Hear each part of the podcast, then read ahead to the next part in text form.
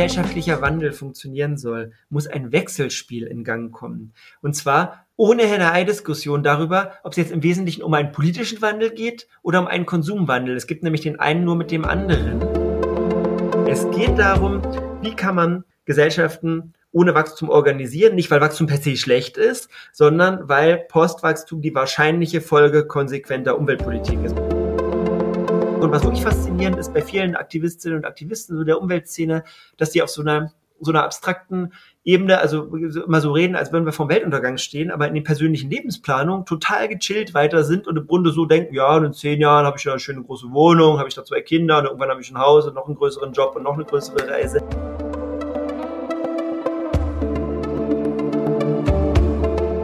Hi und herzlich willkommen zu unserer ersten Folge von Future Economies. Ich bin Henny und zusammen mit Sarah habe ich im Frühjahr 2020 beschlossen, dass es Zeit wird, über nachhaltiges Wirtschaften zu reden.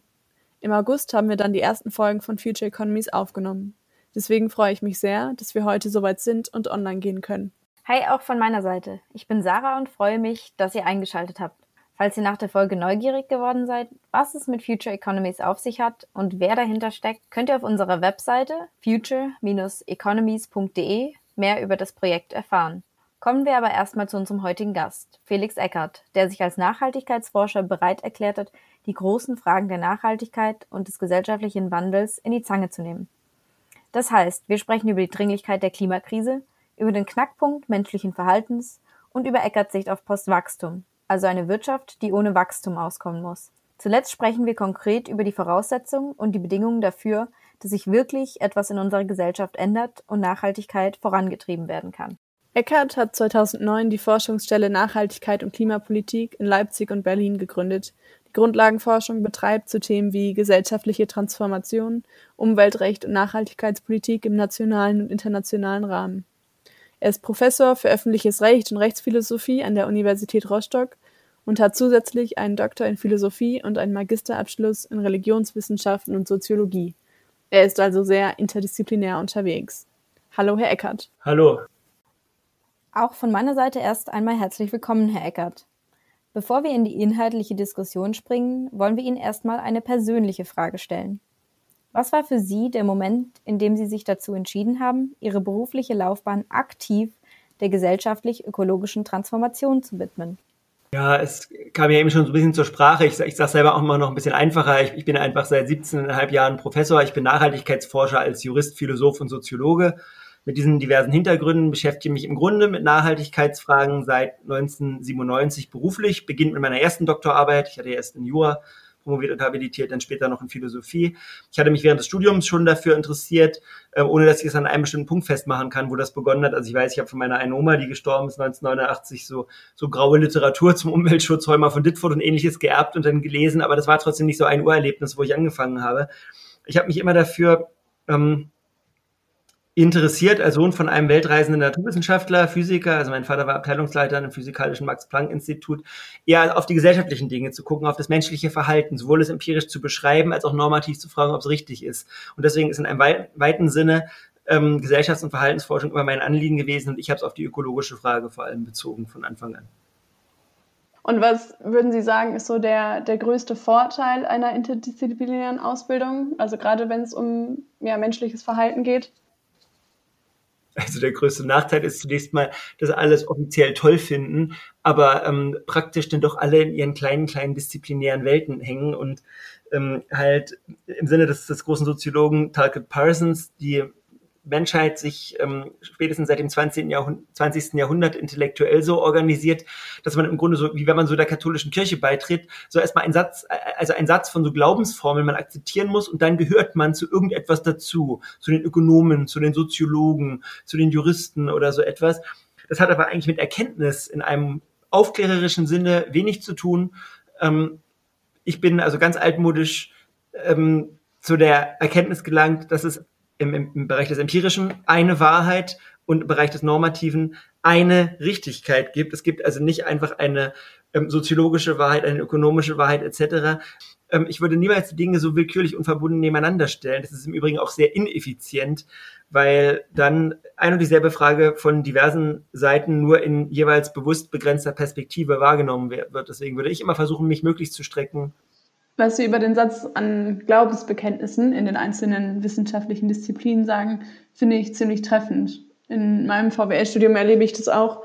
Bei uns sind das Modellannahmen, die man erst akzeptieren muss, um mit den Ergebnissen der Modelle am Ende auch arbeiten zu können. Von daher klingt dieser interdisziplinäre Ansatz, äh, wie Sie ihn vertreten, sehr vielversprechend, um sich wirklich einer Lösung der Klimakrise zu nähern. Und darum dreht sich auch unsere nächste Frage. Genau, über die ökologischen Folgen unseres Lebenswandels ist ja schon sehr viel berichtet worden. Es geht nicht mehr nur um Klimawandel, sondern um die ökologische Krise. Biodiversitätsverlust, Land, das aufgrund der Hitze nicht mehr bewirtschaftbar ist, Extremwetterlagen. Und es ließen sich ja noch viele weitere Beispiele aufzählen. Bei all diesen Folgen ist sich die Wissenschaft zum größten Teil einig. Der Club of Rome, eine internationale wachstumskritische Organisation, die schon 1970 auf die Grenzen des Wachstums hingewiesen hat, spricht ja sogar vom Planetary Emergency, also einem planetarischen Notstand. Die Botschaft ist also sehr klar. Daher die Frage, stimmen Sie dieser Auffassung zu und wenn ja, warum ist der Begriff Klimawandel nicht mehr passend für die Herausforderung, vor der wir als Gesellschaft stehen? Also ich sage zunächst mal, ähm, ein bisschen von der philosophischen Seite kommt, ich würde mich nicht zentral an Debatten beteiligen, ob man jetzt Klimawandel, Erderhitzung oder irgendwas anderes sagen sollte. Definitionen als solche sind nicht wahrheitsfähig. Also es bringt auch keine Diskussion etwas darüber, ob ich jetzt Felix oder besser Ivan heißen sollte. Ähm, das sind letzten Endes Formen, wie wir Dinge benennen. Es mag schon sein, dass das eine die Dramatik mehr, mehr verdeutlicht als das andere, aber im inhaltlichen Grad der Dramatik ändert die Wortwahl relativ wenig. Okay, das bedeutet, dass man über diese Begrifflichkeiten einen handfesten philosophischen Streit führen kann. Bleiben wir dann also bei der Sache und einigen uns auf den Begriff Klimakrise und ökologische Krise. Sie haben im Grunde ganz viel jetzt in Ihre Frage hineingelegt. Klar, ähm, es gibt diverse Umweltprobleme, die potenziell existenziell bedrohlich sein können für die Menschheit. Nicht über alles herrscht da von der naturwissenschaftlichen Seite Konsens. Wichtig ist auf jeden Fall, dass Umweltschutz nicht mit Klimaschutz gleichzusetzen ist. Es gibt Biodiversitätsverluste, gestörte Stickstoffkreisläufe, gestörte Phosphorkreisläufe, Bodendegradation, Gewässerbelastung, Luftverschmutzungen.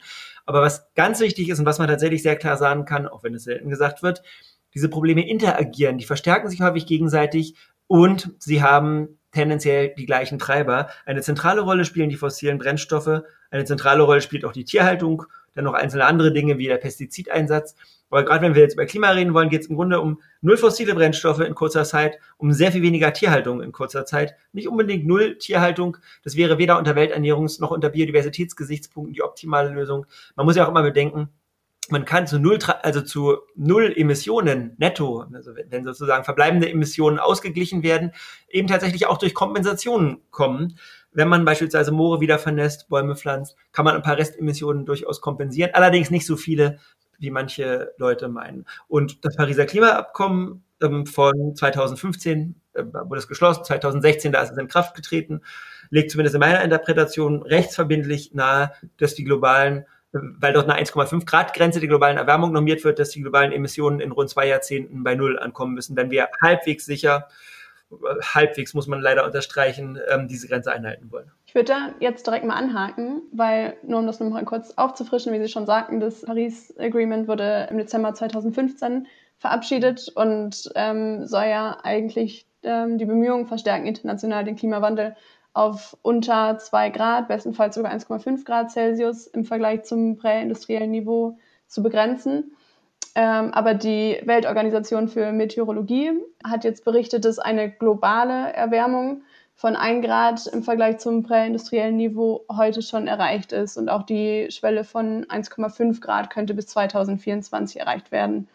Es gibt also wirklich nicht mehr viel Spielraum, diese Klimaziele zu erreichen. Und deswegen fragen wir uns, was für sie der größte Knackpunkt ist, der verhindert, dass diese ja, Klimaziele des Paris Agreements umgesetzt werden können? Ich würde zum Pariser Abkommen mehrere Dinge sagen. Zunächst mal ganz wichtig vom Wortlaut her. Der Artikel 2 Absatz 1 sagt nicht unter 2 Grad, er sagt well below, also weit unter oder deutlich unter 2 Grad und wenn erreichbar dann 1,5. Das heißt aber, es ist ein, also 2 Grad Ziel ist tot. Und Ziel ist sowieso, wäre das falsche Wording, niemand will ja die globale Erwärmung. 2 Grad Grenze ist tot. Es geht um 1,5 Grad. So, und ähm, die, was die Meteorologen jetzt sagen, ist nicht, dass die dauerhafte Durchschnittstemperatur bis 2024 bei 1,5 Grad gegenüber vorindustriellem Niveau schon liegen könnte. Die sagen, dass es also in, in Jahren, in bestimmten Jahren schon diese, diese Temperatur haben kann, dass es zeitweise diese Temperatur geben kann. Ähm, also ganz so schnell wird es nicht gehen, aber es droht sehr schnell zu gehen. Ähm, wie schnell genau, da sind sich die Gelehrten nicht vollständig einig, was auch damit zusammenhängt, auch wenn viele gerne so Extrapolationen machen, Szenarien machen, dass niemand eine Glaskugel hat und niemand genau sagen kann, wo die Entwicklung hingeht. Das globale Klima ist hochkomplex. Ähm, es gibt tatsächlich naturwissenschaftlich die Meinung, dass ähm, zwar nicht bis 2024 sozusagen, wie die 1,5 Grad Grenze dauerhaft reißen, aber das ist im Grunde jetzt, selbst wenn wir komplett aussterben würden als Menschheit, jetzt bereits nicht mehr zu verhindern wäre, dass einfach irgendwann diese Grenze gerissen wird, weil die globale Erwärmung ein Prozess ist, der aufgrund bereits in der Erdatmosphäre befindlicher Treibhausgase auch autonom weiterlaufen würde. Mehrheitsmeinung ist es, wie gesagt, nicht. Tendenziell können wir es wahrscheinlich noch verhindern. Wir müssen aber sehr schnell runter mit den Emissionen. Und wenn immer so ge gesagt wird in der EU-Politik, in der deutschen Politik, es geht um so ein Jahr 2050 mit bis null Emissionen, das ist ein Missverständnis. Um 2050 würde es dann gehen, wenn wir uns mit einer 50-50 oder mit einer 60-prozentigen Wahrscheinlichkeit, die Grenze einzuhalten, zufrieden geben. Nur als kurze Erläuterung. Wenn man von dem Zusammenhang zwischen einem bestimmten Level an CO2-Emissionen in der Atmosphäre und einem globalen durchschnittlichen Temperaturanstieg spricht, lässt sich nicht einfach sagen, ah, bei genau dieser CO2-Konzentration steigt die Temperatur um genau so und so viel Grad. Denn in diesen Vorhersagen steckt super viel Unsicherheit, weil wir zwar wissen, dass ein Zusammenhang zwischen diesen beiden Größen besteht, aber der ist eben sehr komplex. Daher gibt man die Erreichung der Klimavorgaben häufig in Wahrscheinlichkeiten an, wie Herr Eckert es eben getan hat. Am liebsten hätten wir natürlich eine hundertprozentige Sicherheit, dass wir mit unseren CO2-Einsparungen die Vorgabe von 1,5 Grad einhalten können. Aber dieser Sicherheit können wir uns nur annähern, wenn wir sofort anfangen, Emissionen zu reduzieren. Je weiter wir das rausschieben, desto niedriger auch die Chancen, irgendwann nur noch 50 oder 40 Prozent, dass wir die Vorgaben mit den gegebenen Emissionseinsparungen noch erreichen. Wir müssen tatsächlich im Grunde bei unter, in unter zwei Jahrzehnten komplett raus aus den Treibhausgasemissionen. Und Sie haben nach dem größten Knackpunkt gefragt. Das ist jetzt ein ganz neuer, neuer Punkt eigentlich nochmal. Technisch gesehen kann man sagen, naja gut, wir müssen raus aus den fossilen Brennstoffen und wir müssen die tierischen Emissionen auch drastisch reduzieren. Aber der Knackpunkt dabei, ähm, der hat jetzt was mit den Menschen zu tun. Da verlassen wir jetzt die, weitgehend jedenfalls die naturwissenschaftliche Sphäre. Also wir können natürlich jetzt so sagen, na gut, wir haben da ein Ziel und wir stellen fest, momentan steigen die Emissionen. Ähm, dann können wir feststellen, naja, wir haben alle möglichen technischen Optionen wie erneuerbaren Energien, äh, Energieeffizienz, äh, mehr Stromspeicher, mehr Stromleitungen, Power to X etc. Das ganz alleine reicht wahrscheinlich alles nicht, um in so kurzer Zeit weltweit zu Nullemissionen zu kommen. Wir haben auch noch die Option, freiwillig oder politisch erzwungen Verhaltensänderungen. So, der Knackpunkt ist jetzt nicht so sehr, dass man diese Option nicht kennt. Der Knackpunkt ist, dass wir das alle gar nicht so richtig wollen, wobei man das wir alle durchaus wörtlich nehmen darf. Äh, Politiker, Unternehmer, Bürgerinnen, Bürger, das sind ja letzten Endes wir alle, ähm, sind zwar manchmal auf dem Papier dafür, aber wenn es konkret wird, dann haben doch die aller, allermeisten Menschen da ein ziemliches Problem, wenn sie sehen, was da potenziell auf uns zukäme. Menschliches Verhalten, unser eigenes Verhalten ist der Knackpunkt. Da fühlt sich wahrscheinlich jeder angesprochen, der schon mal im Supermarkt in der Gemüseabteilung stand und überlegt hat, kaufe ich die Avocado jetzt oder nicht. Auf der einen Seite weiß ich, dass Avocados schlecht für die Umwelt sind, weil ihr Anbau große Mengen an Wasser benötigt und weil sie einmal um die halbe Erde geschifft werden müssen, um bei mir im Supermarkt zu landen. Auf der anderen Seite ist es eben auch nicht leicht, darauf zu verzichten. Auf die Rolle von menschlichem Verhalten kommen wir nochmal zurück, wenn wir über gesellschaftlichen Wandel sprechen. Jetzt wollen wir erst noch auf das Thema Wirtschaftswachstum zu sprechen kommen. Wir haben nämlich festgestellt, wenn man sich nun den wirtschaftlichen Ursachen der Klimakrise zuwendet, dann taucht immer wieder die Wachstumsdebatte auf. Also, kurz gesagt, unser Wirtschaftssystem kann vermeintlich nur Wohlstand produzieren, indem es immer weiter wächst, indem immer mehr produziert wird und immer mehr konsumiert wird. Wenn wir das nicht machen, hat das Konsequenzen, wie wir es unter der Coronavirus-Pandemie zu spüren bekamen. Wenn wir weniger konsumieren, machen die Unternehmen weniger Gewinne und es muss gespart werden. Es werden folglich Arbeitsplätze gekürzt und weniger Aufträge vergeben, was wiederum dazu führt, dass weitere Unternehmen Arbeitsplätze kürzen und weniger Aufträge vergeben. Die von den Arbeitsplatzkürzungen betroffenen Arbeitnehmerinnen und Arbeitnehmer verfügen über weniger Einkommen, sie geben also weniger aus und so weiter und so weiter. Es ist also ein Teufelskreis, aus dem man nur mit großen staatlichen Konjunkturpaketen ausbrechen kann. Deswegen brauchen wir vermeintlich Wachstum. Daher unsere Frage an Sie. Was ist Ihrer Meinung nach am Wirtschaftswachstum so problematisch? Und würden Sie sagen, dass das Wachstumsparadigma als zentrale Ursache für die ökologische Krise gesehen werden kann? Ich würde dazu Folgendes sagen. Es gibt ungefähr drei Richtungen in der Frage, wie sich das mit dem Wachstum und dem Umweltschutz verhält.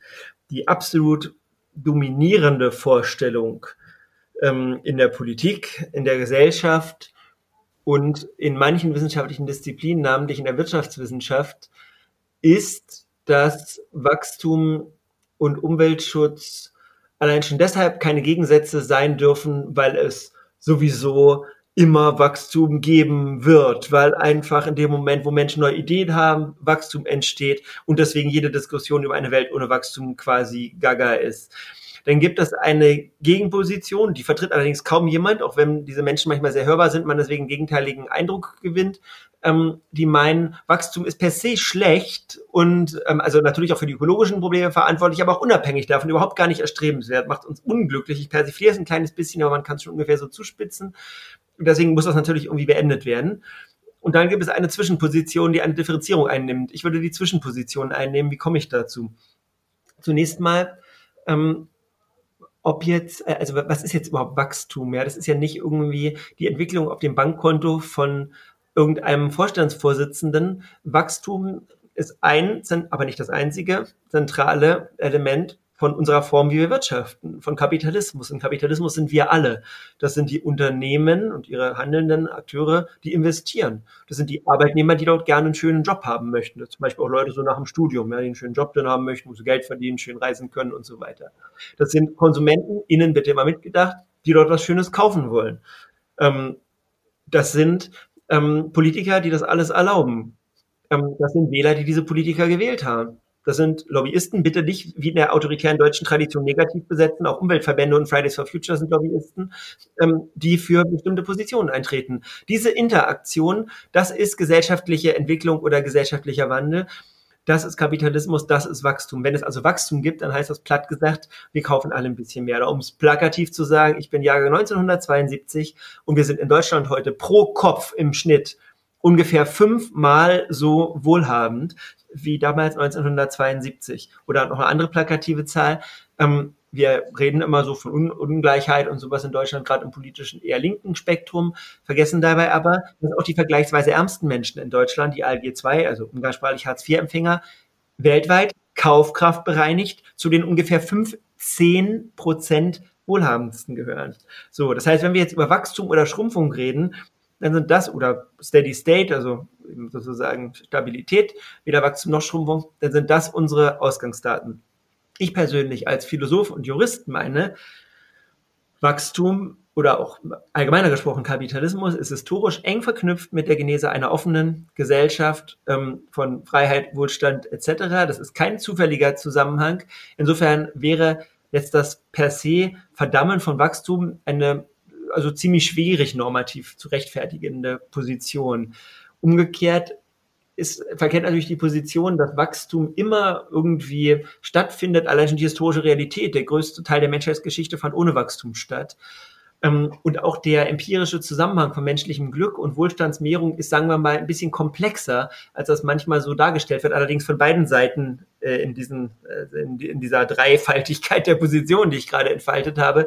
Weder führt Wachstum per se zu Glück, noch macht Wachstum per se unglücklich. Der beste Kenner der weltweiten Glücksforschung, der ökonomische Nobelpreisträger Engels Dieten, hat über Jahrzehnte unheimlich präzise gezeigt, dass Wohlstand durchaus menschliche Lebenszufriedenheit steigert. Die Kurve wird nur immer flacher, je wohlhabender man wird. Ähm, insofern ähm, brauchen wir jetzt nicht per se Panik kriegen, wenn wir jetzt vielleicht das Wachstumsdenken relativieren. Und wir müssen tatsächlich, auch wenn wir sagen, Leute, okay, mehr Wohlstand heißt mehr Umweltzerstörung, immer auch darüber reden, was sind die Folgen, wenn ich aus dieser Logik ausbreche. Die haben Sie nämlich genau in Ihrer anmoderierenden Frage eben geschildert. Wir haben tatsächlich die Schwierigkeit, formuliere es leicht anders nochmal, was machen wir mit dem Arbeitsmarkt? Was machen wir mit dem Rentensystem? Was machen wir mit anderen gesellschaftlichen Teilsystemen, die bisher auf Wachstum geeicht sind? Wenn wir feststellen, gut, Wachstum an sich mag zwar weder gut oder schlecht sein, aber in dem Moment, wo wir konsequent Umweltziele wie 1,5 Grad Grenze verfolgen und wo wir feststellen, die sind rein technisch nicht zu erreichen, wir brauchen also auch Verhaltensänderungen, da sehen wir dann ja, okay, Leute, es geht nicht nur um smarter produzieren und konsumieren, es geht auch um weniger produzieren und konsumieren. Und das impliziert dann, egal ob wir Wachstum jetzt an sich gut oder schlecht finden, und ich hatte gerade gesagt, es gibt gute Argumente, der, der Debatte erstmal neutral zu bleiben, das impliziert, dass wir als Folge einer konsequenten Umweltpolitik wahrscheinlich vor Postwachstum respektive vor Schrumpfung stehen. Und da haben wir tatsächlich gewaltige Folgefragen, die wir beantworten müssen. Und das merkt der ökonomische Mainstream völlig richtig an. Worin er leider falsch liegt, ist in der Vorstellung, man könne diese Fragen beiseite wischen, weil ja sowieso Wachstum am Ende die Probleme löst. Deswegen auf den Punkt nochmal. Es geht darum, wie kann man Gesellschaften ohne Wachstum organisieren, nicht weil Wachstum per se schlecht ist, sondern weil Postwachstum die wahrscheinliche Folge konsequenter Umweltpolitik ist. Und da lauern ganz erhebliche Fragen, zum Beispiel beim Rentensystem und beim Arbeitsmarkt. Ihre Antwort bedeutet für mich, dass wir vielleicht ändern müssten, was wir unter grünem Wachstum verstehen. Also unter Wachstum, das mit der Bewältigung der Klimakrise vereinbar ist. Denn wenn wir netto Null Emissionen in unter zwei Jahrzehnten erreichen wollen, muss Wachstum doch auf Ideen beruhen, die komplett ohne fossile Brennstoffe auskommen. Und so eng wird der Begriff momentan noch nicht aufgefasst, weil zumindest in der Herstellung vieler grüner Technologien auf fossile Brennstoffe zurückgegriffen wird und deren Energieverbrauch auch noch nicht ausschließlich durch erneuerbare Energiequellen gedeckt werden kann. Ein klassisches Beispiel ist da das Elektroauto, das eben nur nachhaltig fährt, wenn es beispielsweise mit Strom aus Windkraft angetrieben wird. Mit den Thesen zu Wirtschaftswachstum schließen wir damit erstmal ab und wenden uns dem Konzept Nachhaltigkeit zu. Der Begriff der Nachhaltigkeit ist ja mittlerweile omnipräsent. Jedes Unternehmen hat eine Nachhaltigkeitsstrategie und unter E-Mails steht die Bitte, mit Blick auf die Umwelt so wenig wie möglich zu drucken. Häufig bleibt die Bedeutung aber ziemlich abstrakt und unklar. Ihr Hauptwerk Theorie der Nachhaltigkeit baut auf Themen wie Governance, Ethik und gesellschaftliche Transformation. Daher möchten wir nun von Ihnen wissen, was gehört für Sie zu einer vollständigen Definition von Nachhaltigkeit dazu? Ich selber ähm, erfasse mit dem Begriff Nachhaltigkeit das Reden über das Ziel, so zu leben und zu wirtschaften, dass es auf Dauer gut gehen kann und weltweit gut gehen kann. Es geht also ein bisschen abstrakter gesprochen um die Ausdehnung ähm, des Nachdenkens über die gute Gesellschaft in zeitübergreifender, intertemporaler und ortsübergreifender global transnationaler Richtung. Das ist die Definition von Nachhaltigkeit. Die sagt allerdings nichts darüber, wie empirisch nachhaltig wir bisher sind. Die sagt auch nichts darüber, ob Nachhaltigkeit jetzt geboten ist. In meiner Theorie der Nachhaltigkeit geht es tatsächlich, deswegen auch gar nicht so zentral um irgendeine Definition. Es geht darum, einmal empirisch festzustellen, ähm, leben wir bisher dauerhaft global durchhaltbar. Das tun wir in, mindestens in den westlichen Ländern und den Schwellenländern bislang nicht. Und dann wird einerseits versucht, normativ zu begründen, Warum sollten wir das aber anders tun? Da wird empirisch untersucht, was sind die Bedingungen für Transformation, was treibt Menschen und Gesellschaften an, was hindert uns bisher und was sind sozusagen die wirksamsten politischen Mittel, um dem Ganzen näher zu kommen. Also letzteres nenne ich dann Governance. Wie sehen konkrete Lösungsvorschläge aus, die sich aus Ihrem Nachhaltigkeitsbegriff ableiten lassen? Die Frage ist sozusagen, was man mit Lösungsvorschlägen meint. Es gibt ausgehend von der Erkenntnis, dass Nachhaltigkeit als solches schwer zu operationalisieren ist als Ziel. Dass es aber eben diese menschenrechtlichen Standards wie den Schutz der elementaren Freiheitsvoraussetzungen gibt, die sich dann übersetzen lassen in sowas wie, wie die Pariser Klimaziele. Ausgehend davon kann man feststellen, dass um diese Ziele zu erreichen, man bestimmte Strategien benötigt, die, wie wir schon sagten, nicht rein technisch sein können, sondern auch Verhaltensänderungen, freiwillig oder unfreiwillig, also weniger konsumieren, einschließen müssen gemessen an diesem Maßstab kann man feststellen, dass wir bisher zu wenig tun. Und jetzt kann man als nächstes fragen, wie wären denn die Bedingungen für eine Transformation und welches wären die politischen Instrumente, die wir brauchen? Und das also genau, so genau wie die normativen Maßstäbe, ist auch das, die Transformationsbedingungen und eben die Instrumente für mehr Nachhaltigkeit tatsächlich Gegenstand meiner Theorie der Nachhaltigkeit. Da muss man zunächst mal auf die Ebene der Transformationsbedingungen gucken und stellt dort erstmal fest, die Kernerkenntnis ist, die Hoffnung, dass Werthaltungen oder Faktenwissen alleine Menschen verändern, ist empirisch überhaupt nicht zu bestätigen. Es gibt wesentlich stärkere Verhaltensantriebe, ähm, wie Eigennutzenkalküle, Normalitätsvorstellungen, nicht Normvorstellungen, das wären Werthaltungen, oder Emotionen, Bequemlichkeit, Gewohnheit, die Neigung zur Verdrängung, die Neigung zu Ausreden, die Neigung zu Sündenböcken, andere für alles verantwortlich zu machen, etc. Und diese Faktoren wirken in allen, äh, in allen Akteuren. Wenn gesellschaftlicher Wandel funktionieren soll, muss ein Wechselspiel in Gang kommen. Und zwar ohne eine Diskussion darüber, ob es jetzt im Wesentlichen um einen politischen Wandel geht oder um einen Konsumwandel. Es gibt nämlich den einen nur mit dem anderen. Und sowohl der politische Wandel als auch der Konsumwandel wird von einer Reihe von Akteuren in Wechselspielen getrieben oder gebremst. Politik beispielsweise sind nicht nur die Politiker, das sind auch wir alle als Wählerinnen Wähler oder eben auch Nicht-Wähler, indem wir in Parteien, Verbände reingehen oder nicht reingehen, zu Demonstrationen gehen oder nicht reingehen. Die Konsumsphäre wiederum wird natürlich nicht nur von Leuten bestimmt, die was kaufen wollen, sondern auch von Leuten, die was produzieren, von Politikern, die was erlauben. Wir sind da wieder bei der Definition von Kapitalismus, von Leuten, die die Politiker gewählt haben, von Lobbyisten, wiederum in einem wertfreien Wortsinne gemeint. So, und wenn ich jetzt irgendwie riesen Fridays for Future Demo mache, wie im September 2019 und am gleichen Tag produziert die Bundesregierung ein buchstäblich lächerliches Klimapäckchen, dann sind viele ganz verzweifelt und sagen, was, wir demonstrieren doch 1,5 Millionen Menschen an einem Tag in Deutschland und die machen sowas. Ja, was machen denn aber Politiker? Die gucken aus dem Fenster und sehen, ein paar Leute wollen eine andere Politik. Gut, aber erstens, viele wollen sie anscheinend nicht. Und zweitens, auch die, die sie offiziell wollen, leben trotzdem weiter wie bisher mit einem großen ökologischen Fußabdruck in vielen Fällen. Weil, was sieht man? Außer wenn gerade Corona-Krise ist, Flugreisen weiter steil ansteigend, Wohnfläche weiter steil ansteigend, Pkw-Zulassung weiter steil ansteigend, Konsum tierischer Nahrungsmittel auf hohem Niveau konstant. Das heißt, wenn man also eine andere Politik will, müssen auch Leute anfangen, anders zu leben. Umgekehrt anders zu leben ist einfacher, wenn es eine andere Politik gibt. Das sind Wechselspiele oder negativ ausgedrückt bisher Teufelskreise. Ähm, deswegen, wer gesellschaftlichen Wandel will, der muss ohne allein auf Faktenwissen und Werthaltungen zu setzen, für eine andere Politik kämpfen und zugleich beginnen, anders zu leben, mit möglichst vielen Leuten, indem man sich möglichst viele Verbündete sucht. Und dann kann man konkret über politische Instrumente reden und der die politische Hauptmaßnahme, wenn wir das jetzt mal so explizit aufrufen, wäre, die fossilen Brennstoffe, also bezogen auf den Klimaschutz jetzt bitte, ähm, die fossilen Brennstoffe aus dem Markt zu nehmen und die Tierhaltung drastisch zu reduzieren.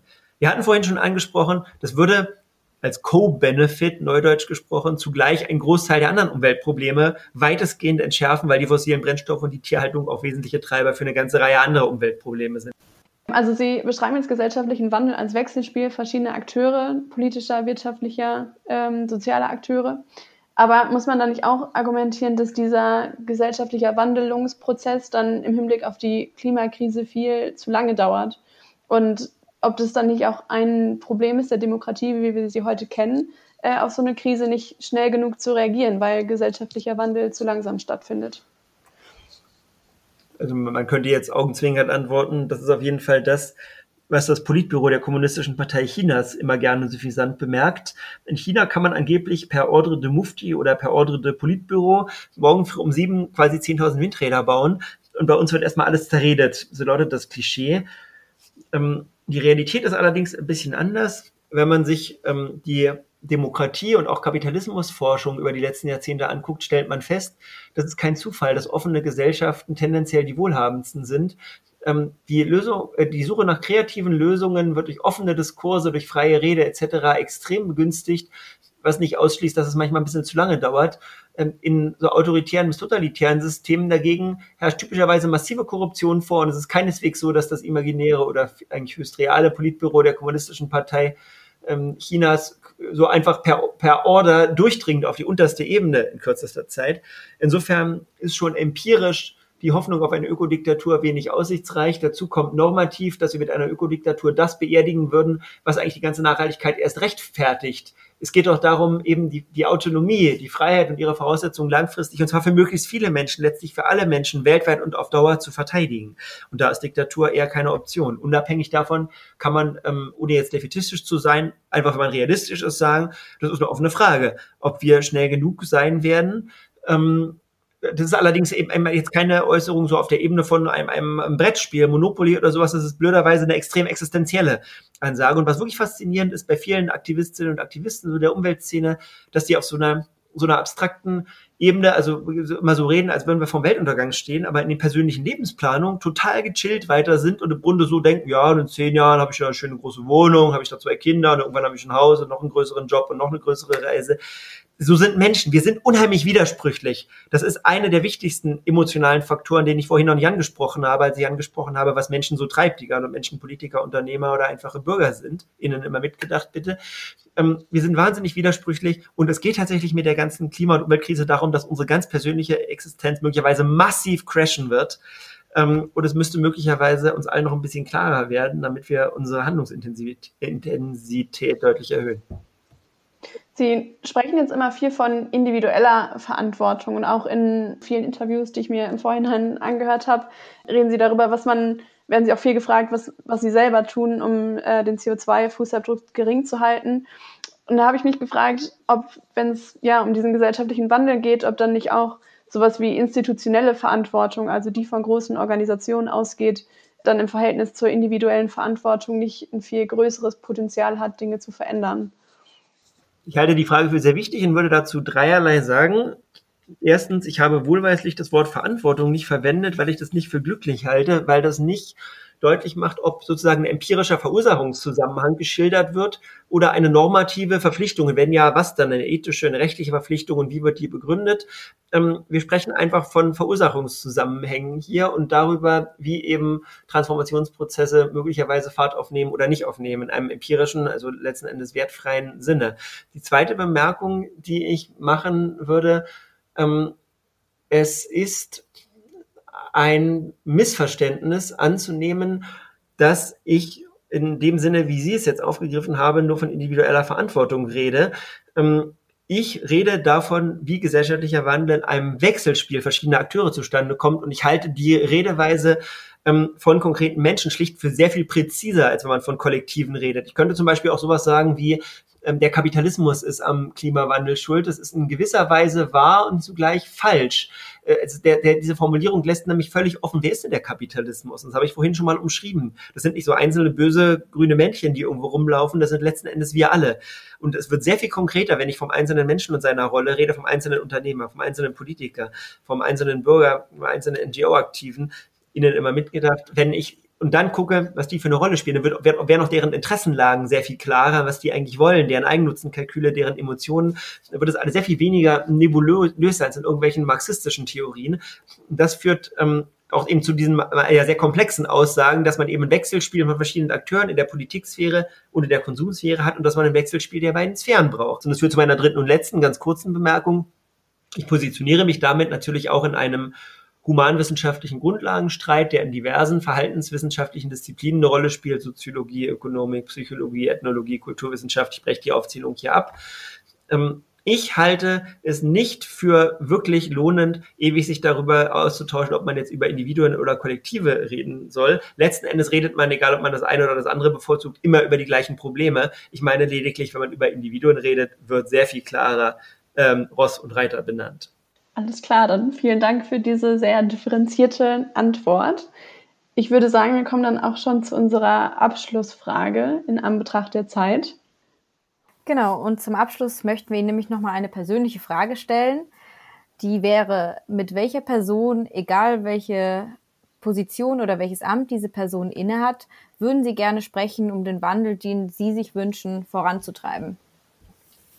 Also ich bin ja im Grunde mit sehr unterschiedlichen Menschen im Austausch, auf zum Teil sehr merkwürdige Weise auch. Also ich schreibe zum Beispiel regelmäßig diese Artikel in der Zeit online, die immer einen, einen riesigen Kommentarsalat auslösen. Im Jahr 2019 hatte ich mit einem Rezo und einem Kevin Kühnert Artikel irgendwie den Kommentarrekord.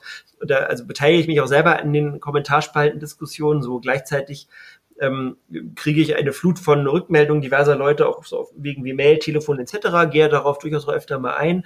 Gleichzeitig rede ich aber auch, wie Sie das in Ihrer Frage so ein bisschen voraussetzen, äh, mit politischen Entscheidungsträgern innen immer mitgedacht oder in der Wissenschaft ähm, auf unterschiedlichsten Wegen. Wen das alles interessiert, der kann im Übrigen, da Eckhart gerne falsch geschrieben wird, ähm, auch einfach Felix Nachhaltigkeit googeln, dann findet man meine Homepage, die Zeitartikel etc. Und wenn Sie jetzt fragen, mit wem würde ich da am liebsten reden, naja, ich habe ja gesagt, gesellschaftlicher Wandel geschieht in einem Wechselspiel verschiedener Akteure. Es kommt nicht auf einen einzelnen Akteur an und das Vermissen, Vermitteln von Faktenwissen und Werten alleine reicht sowieso nicht aus.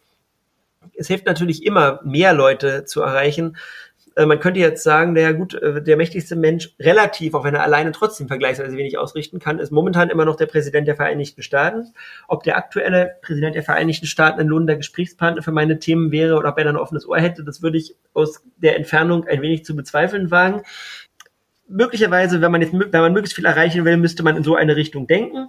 Ähm, unabhängig davon hoffe ich aber vor allem in der Summe möglichst viele Menschen zu erreichen. Denn auch wenn die Rede von der Schwarmintelligenz nicht immer stimmt und menschliche Gruppengefühle, Gruppendynamiken zum furchtbarsten und auch demokratiegefährdendsten gehören können, was Menschen so anrichten, ist es dennoch in der Summe wichtig, dass wir, wenn gesellschaftlicher Wandel stattfinden soll, mit vielen Menschen stattfindet. Und es ist wichtig, dass möglichst viele von uns versuchen, ihre letzten Endes aus der Steinzeit ererbte Neigung zu diesem emotionalen Drive, Gruppengefühl und irgendwas nicht wollen, Veränderung nicht wollen, Angst vor irgendwas haben, sich einen Sündenbock suchen, möglichst weitgehend in Frage stellen und tatsächlich rationalen Einsichten Raum geben, egal ob rational an der Stelle mein Wert rational, also an die anderen denken, universal denken, oder ob das sozusagen Eigennutzen rational meint. Es wäre schon extrem viel gewonnen, wenn wir begreifen würden auf der Erde, gerade wenn wir ein bisschen jünger sind, wenn wir jetzt nicht gerade 87 Jahre alt sind, dass es in unser aller sehr wohlverstandenen Eigennutzen lege, die ökologische Frage sehr viel wichtiger zu nehmen. Es ist ein Riesenfass aufgemacht worden mit dieser ganzen Corona-Krise. Die ist sicherlich dramatisch in gewisser Weise.